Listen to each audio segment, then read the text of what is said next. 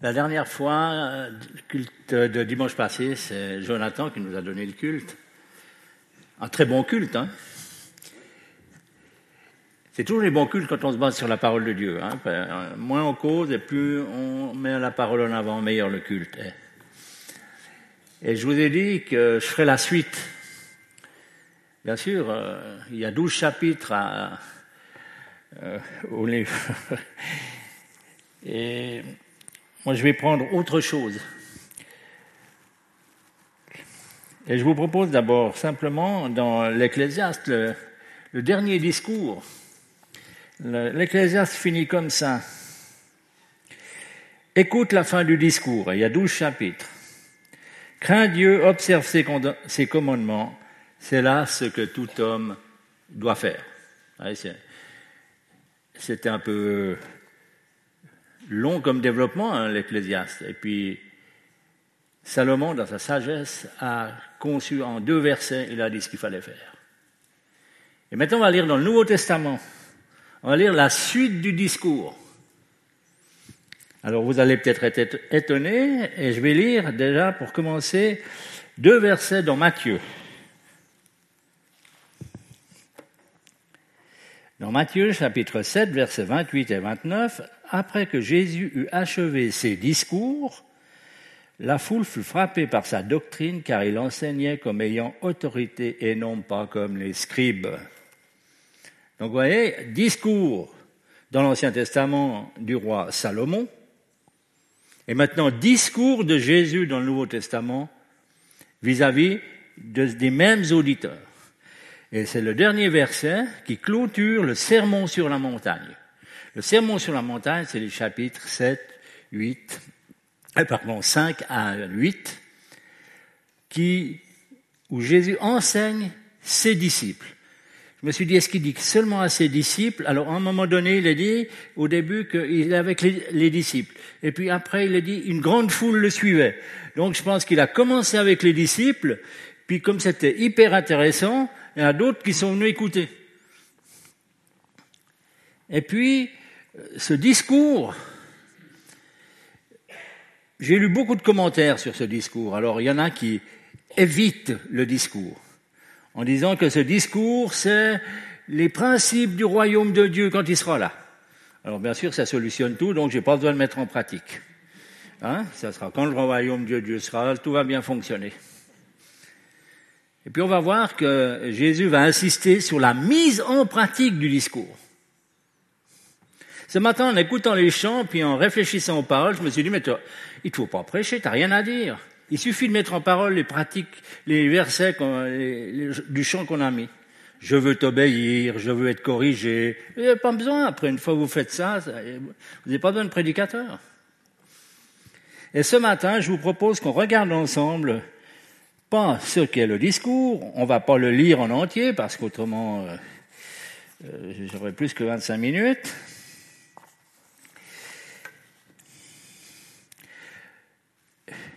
Dans ces versets, je vous propose de lire la fin du chapitre 7. Et je commence par quelque chose que vous connaissez tous bien, au verset 13 du chapitre 7. Entrez par la porte étroite, car large est la porte qui mène, et, spacieux est le chemin qui mène à la perdition. Il y en a beaucoup qui y entrent par là. Mais étroite est la porte, resserrez le chemin qui mène à la vie. Il y a peu qui le trouvent. Gardez-vous des faux prophètes. Ils viennent à vous en vêtements de brebis, mais au-dedans, ce sont des loups ravisseurs. Vous les reconnaîtrez à leurs fruits. Cueille-t-on des raisins sur des épines ou des figues sur des chardons? Tout arbre porte du bon fruit, mais le mauvais arbre ne porte du mauvais fruit. Un bon arbre ne peut pas porter du mauvais fruit, ni un mauvais arbre porter du bon fruit. Tout arbre qui ne porte pas du bon fruit est coupé et jeté au feu. Vous reconnaîtrez à leurs fruits, vous les reconnaîtrez. Ceux qui me disent Seigneur, Seigneur, n'entreront pas tous dans le royaume des cieux. Il n'est pas dit qu'il n'y en a pas qui vont entrer, ils n'entreront pas tous. Hein. Mais celui-là qui fait ma volonté, qui fait la volonté de mon Père qui est dans les cieux. Plusieurs me diront à ce jour-là, Seigneur, Seigneur, n'avons-nous pas prophétisé par ton nom? N'avons-nous pas chassé des démons par ton nom? N'avons-nous pas fait beaucoup de miracles par ton nom? Alors je leur dirai ouvertement, je ne vous ai jamais connu. Retirez-vous de moi, vous qui commettez l'iniquité. C'est pourquoi quiconque entend les paroles que je dis et les met en pratique sera semblable à un homme qui a bâti sa maison sur le roc. La pluie est tombée, les torrents sont venus, les vents ont soufflé et se sont jetés contre cette maison. Elle n'est point tombée parce qu'elle était fondée sur le roc. Mais quiconque entend les paroles que je dis et ne les met pas en pratique sera semblable à un homme insensé qui a bâti sa maison sur le sable. La pluie est tombée, les torrents sont venus, les vents ont soufflé et ont battu cette maison. Elle est tombée sa ruine a été grande. Après que Jésus achevé ses discours, la foule fut frappée de cette doctrine, de sa doctrine. On se croit un peu à l'école du dimanche. Moi, c'est une des premières leçons de l'école du dimanche que je me rappelle. La monitrice nous avait fait construire une maison en papier avec un petit jardin, puis il y avait un caillou, je me rappelle, et puis euh, l'autre, eh ben, c'était le sable. quand on fermait le, livre, une résistait pas à l'autre. Donc, euh, c'est une leçon d'école du dimanche. Mais Jésus dit que ça, c'est la base. Alors, la construction de la maison, c'est la construction de ma vie, de votre vie. Quand on, est, on a des projets. Hein. Hier soir, j'étais avec mes petits-enfants, ils ont des projets, ils voudraient faire ci, ils voudraient faire ça. Des fois, ça réussit, des fois pas. Donc, c'est la construction. Et Jésus veut donner une leçon à ses disciples. Il dit, voyez, vous voulez construire, ben, il faut creuser. Et dans le, contexte, c'est quoi le fondement? Ben, C'est les paroles que Jésus vient dire. Entrer par la porte étroite, les béatitudes, tous les sujets que Jésus a abordés dans, dans ces chapitres. Et dans ces chapitres, il y a le Notre Père. Notre Père qui est aux cieux, vous savez par cœur, hein? Il y a juste, moi, une phrase qui coince dans, le Notre Père. Pardonne-nous nos offenses comme je pardonne à ceux qui m'ont offensé. Hein? Là, ça coince un peu. Hein Et puis, on oublie le verset suivant. Si vous ne pardonnez pas, moi non plus, je vous, mon Père qui est dans les cieux ne vous pardonnera pas non plus. Et on, on récite ça,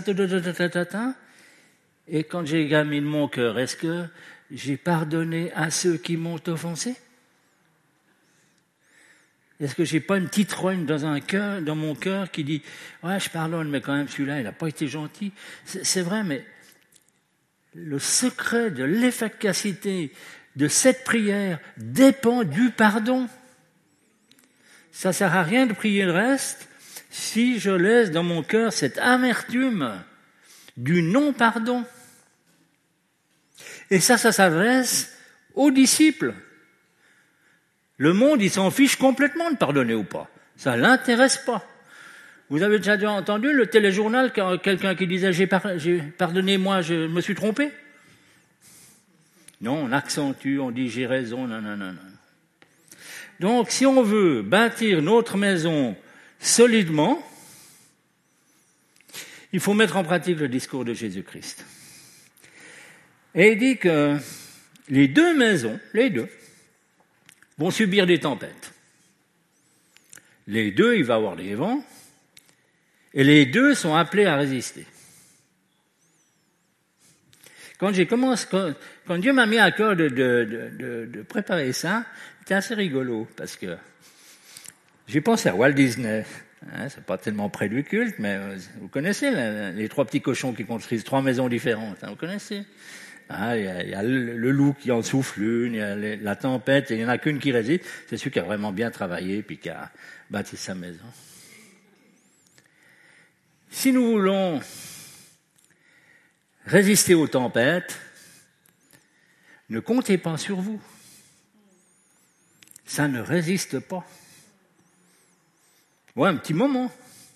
OK Mais la vie, c'est quand même une course d'endurance. Hein on peut bien commencer, puis après s'en coubler au milieu. Hein. Mais si ma, fondation est basé dans la parole de Dieu et dans l'enseignement que Dieu me donne, alors je vais pouvoir résister. Ce qui est étonnant dans ce texte, c'est Jésus parle de la fondation, mais il dit pas comment est-ce que vous voulez faire une grande maison, une petite maison. Puis je me suis dit, euh, si c'est ma vie, c'est aussi la construction de l'Église. Hein, puisqu'on est chrétien, après on verra un peu plus loin qu'on va devenir des pierres vivantes. Donc, est-ce que l'Église, c'est des maisons contiguës qui sont toutes la même chose? J'ai déjà vu ces lotissements, là, surtout aux États-Unis, là. C'est un peu en rond, là, puis il y a 2000 maisons qui sont la même chose, et puis on les fait différentes couleurs pour que quand les gamins rentrent de l'école, ils disent Ah, j'habite la rose. Est-ce que c'est ça l'Église? Ou bien est-ce que l'Église, sur la même base, du sacrifice de Jésus-Christ et du pardon des péchés, comme on a chanté tout à l'heure, elle construit d'une manière variée pour attirer chacun auprès de Jésus-Christ? C'est ça l'Église. Mais c'est toujours mettre en pratique. Et puis je me suis dit, mais ça, veut dire quoi? Pourquoi, pourquoi moi je ne mets pas en pratique? Hein, je lis ma Bible et pourquoi, pourquoi ça passe pas de temps en temps? Pourquoi ça coince? Pourquoi, pourquoi je me demande des pourquoi? Parce que je suis né dans un monde sans Dieu. Il y a cette séparation d'origine, cette coupure entre la créature et le créateur. Ça a été coupé à un moment donné dans notre histoire. Et Jésus, quand il dit ça, il dit, mais moi je veux rétablir le lien. Et pour rétablir le lien, voilà comment vous allez procéder. Et Paul, l'apôtre Paul, pharisien, lui, il avait lu les Écritures. Il les savait probablement par cœur. En tout cas, il savait les cinq livres de Moïse par cœur. Et puis il les a mis en pratique. Et cette mise en pratique a fini par combattre le christianisme.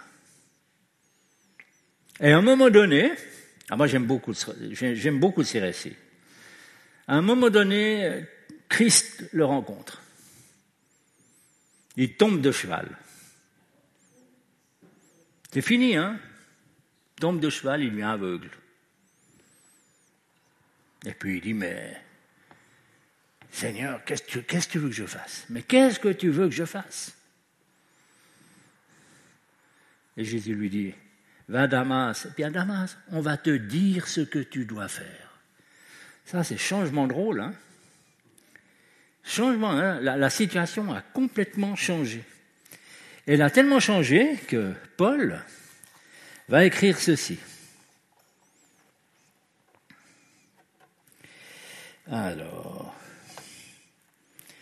mais ces choses qui étaient pour moi des gains, je les ai regardées comme une perte à cause de Christ.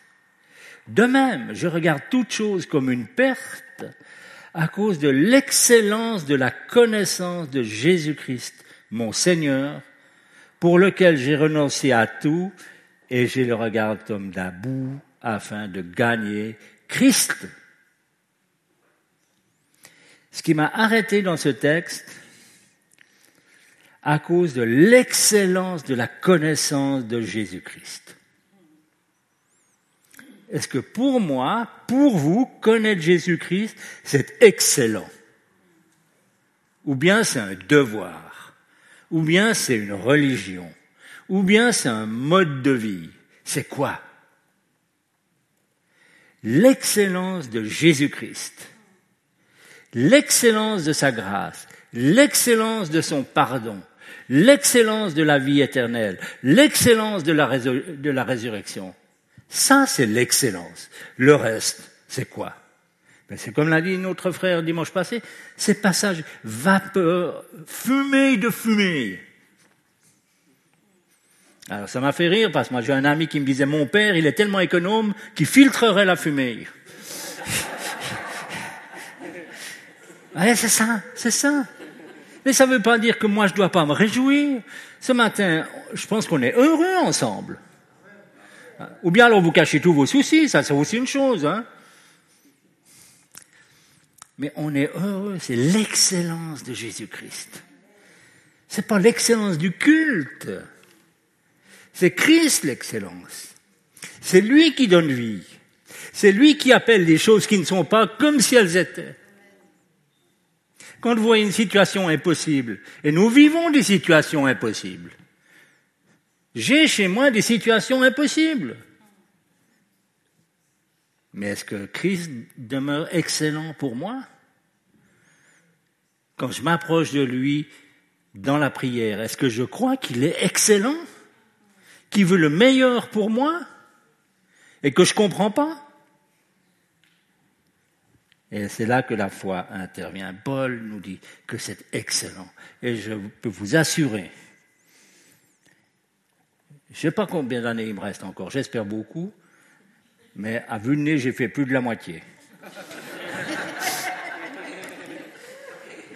mais je peux vous dire que c'était excellent. C'est excellent. Je vais faire euh, un petit clin d'œil comme ça. Hein j'ai fait un mariage excellent. 56 hein, ans, ça fait un bout. Il y en a qui ont plus hein, ici, hein, je, sais. Mais voyez donc, Dieu nous conduit dans l'excellence. Et c'est pour ça qu'il dit que si vous prenez ça comme base, après tout le reste, ça va suivre. Vous n'allez pas éviter les épreuves. Personne ne peut éviter les épreuves. Il n'y a qu'au cinéma où l'histoire finit bien. Non Dans notre vie, il y a des histoires qui finissent pas bien, et puis il y a des histoires qui finissent bien. Mais Christ reste l'excellence.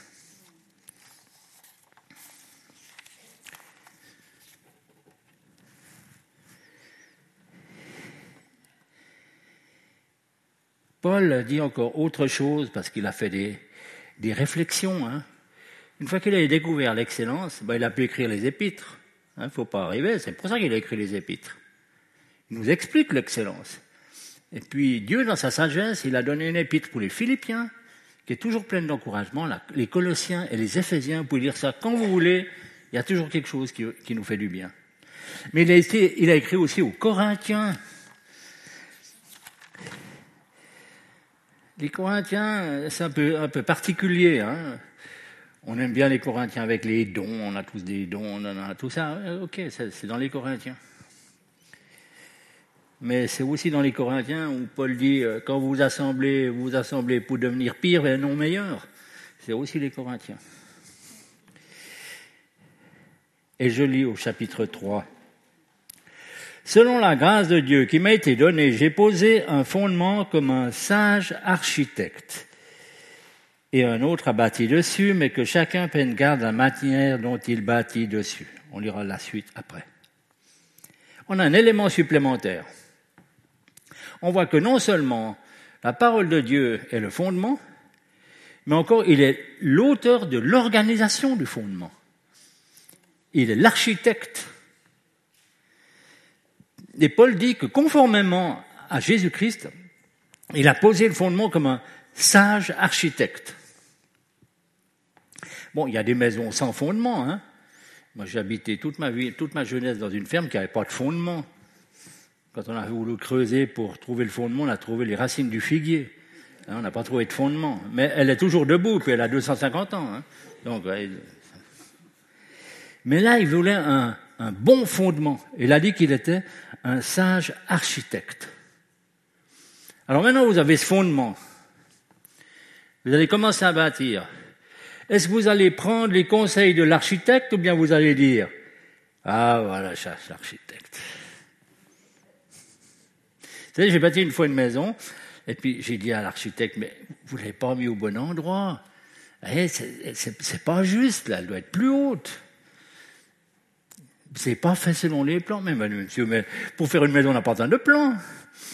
Le seul problème, c'est quand la maison était finie, on ne pouvait pas entrer parce que c'était trop haut par rapport au chemin. C'était ça le problème. Mais pour lui, ce n'était pas un problème. Et puis Paul va dire car personne ne peut poser un autre fondement que celui qui a été posé, de nouveau savoir, Jésus-Christ. Vous pouvez essayer avec des imitations.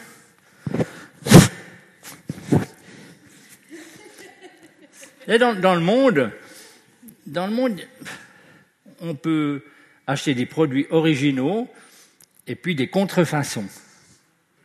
Hein?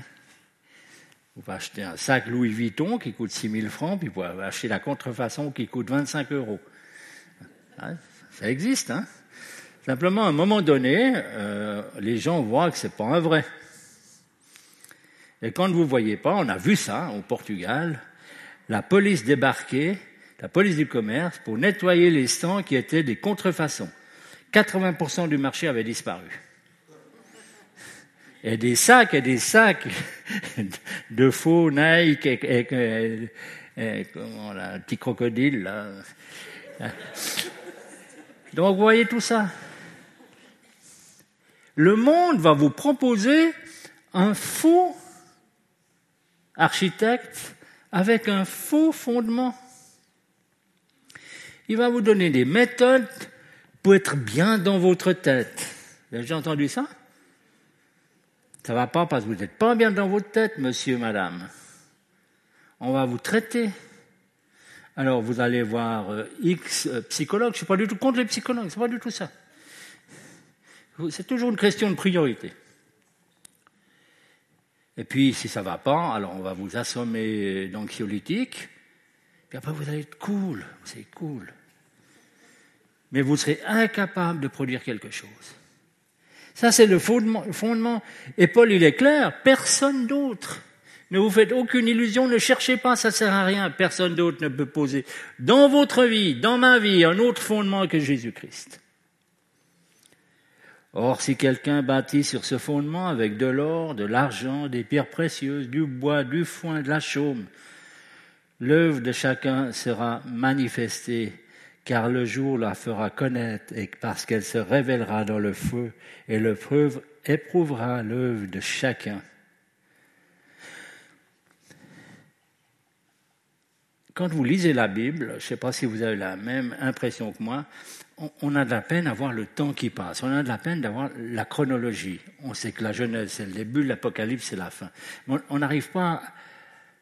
C'est des siècles. Hein vous avez la Genèse, après écrit par Moïse, vous avez le peuple d'Israël dans le désert. Hein, c'est 1500 ans avant Jésus-Christ. Après Salomon, qu'on a parlé dimanche passé, c'est 1000 ans avant Jésus-Christ, 950 ans avant Jésus-Christ. Jésus-Christ, puis maintenant il y a 2000 ans que ça s'est passé. Donc c'est long. Et l'œuvre de chacun va être éprouvée.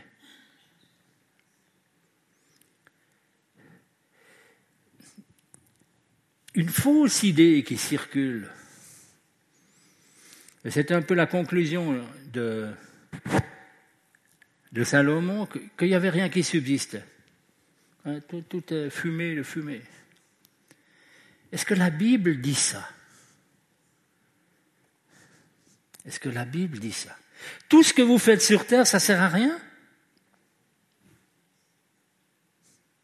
Vous êtes des chrétiens qui, faites des œuvres qui servent à rien? Ou bien vous pensez qu'il y a quand même quelque chose qui va servir à quelque chose? Et dans l'Apocalypse, c'est le dernier livre. Hein il, est, il est dit que ceux qui sont dans le ciel se reposent et que leurs œuvres les suivent. C'est les œuvres qu'ils ont fait au ciel. Eh non. C'est les œuvres qu'ils ont faites sur la terre. Quand vous parlez à votre voisin du salut en Jésus-Christ et qui se convertit à Jésus-Christ, vous allez le retrouver au ciel. Vous aurez fait une œuvre qui traverse la mort. C'est à cela qu'on doit travailler. C'est ça la construction de votre vie, de ma vie. C'est de faire les œuvres que Dieu a préparées pour moi. Il dit qu'il a préparé de bonnes œuvres pour moi. Ceux-là, elles sont impérissables. Ne croyez pas que les chrétiens sont inutiles sur la terre. Je rappelle qu'aujourd'hui, globalement, je pense, il y a un milliard de chrétiens. Et un milliard, c'est pas euh, euh, les quelques dizaines de, de milliers qu'on on connaît. Ça, c'est l'œuvre de Dieu sur la terre et nous faisons partie de ce corps. Et voilà ce que l'apôtre Paul nous dit, la manière de construire dessus. Alors, quand il a dit euh, bâti avec de l'or, de l'argent, des pierres précieuses, hein, c'est pas les bagues, c'est pas les colliers, euh, euh, c'est pas ça. Hein. Ça fait partie des catégories de choses impérissables. L'or ne périt pas, l'argent ne périt pas. Les pierres précieuses se conservent indéfiniment. C'est l'œuvre de Dieu. Et puis si on ajoute les bricoles qui sont passagères, ben, foi, elles sont là. Il n'est pas dit qu'il ne faut pas de bois, hein il n'est pas dit ça. Il a dit que ça, ça va simplement pas rester. Mais sur Terre, j'ai besoin d'une maison qui a une charpente, donc il y a du bois. Hein, il n'y a pas seulement. Euh, la mienne, elle est toute en bois. Alors, euh, il n'y a pas de problème. Hein. Mais c'est utile tant que je suis sur la Terre. Mais la Bible nous encourage à travailler à, l'œuvre de Dieu pour la retrouver dans le ciel.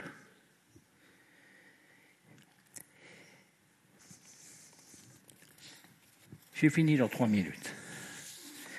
La, pendule tourne.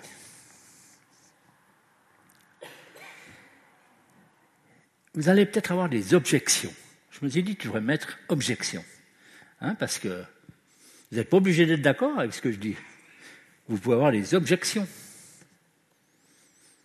Cette semaine, j'ai discuté avec une petite, une petite nièce, hein, la Sophie.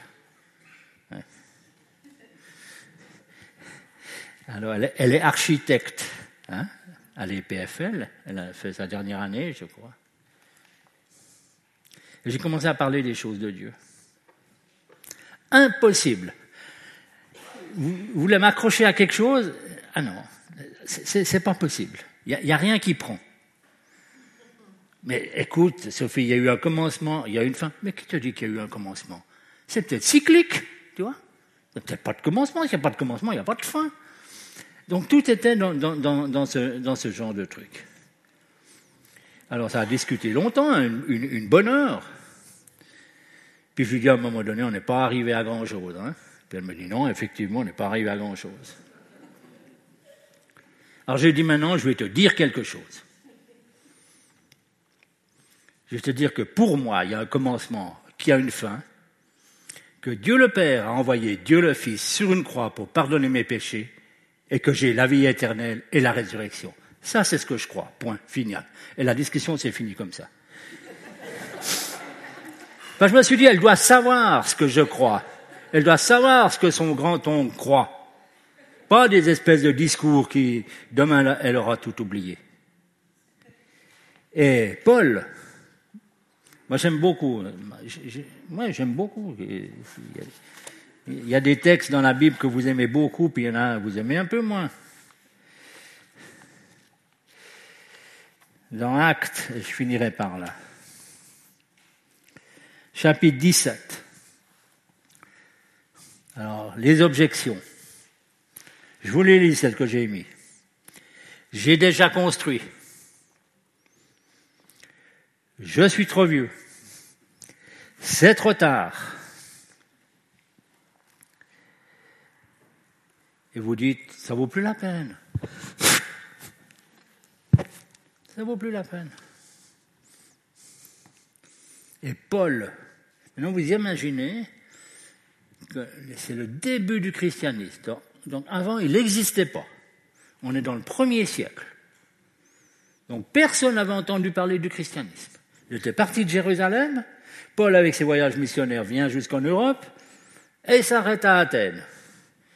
Il traverse Athènes, il voit des dieux dans tous les sens, il y en avait partout. Et puis, les gens disent à Paul, pourrions-nous savoir quelle est cette nouvelle doctrine que tu enseignes? Car tu nous fais entendre des choses étranges. Nous, voudrions donc savoir ce que cela peut être. Ah ouais, ça devait être drôlement étrange, hein, ce que Paul annonçait. Et puis il le convoque, hein, la, semaine d'après.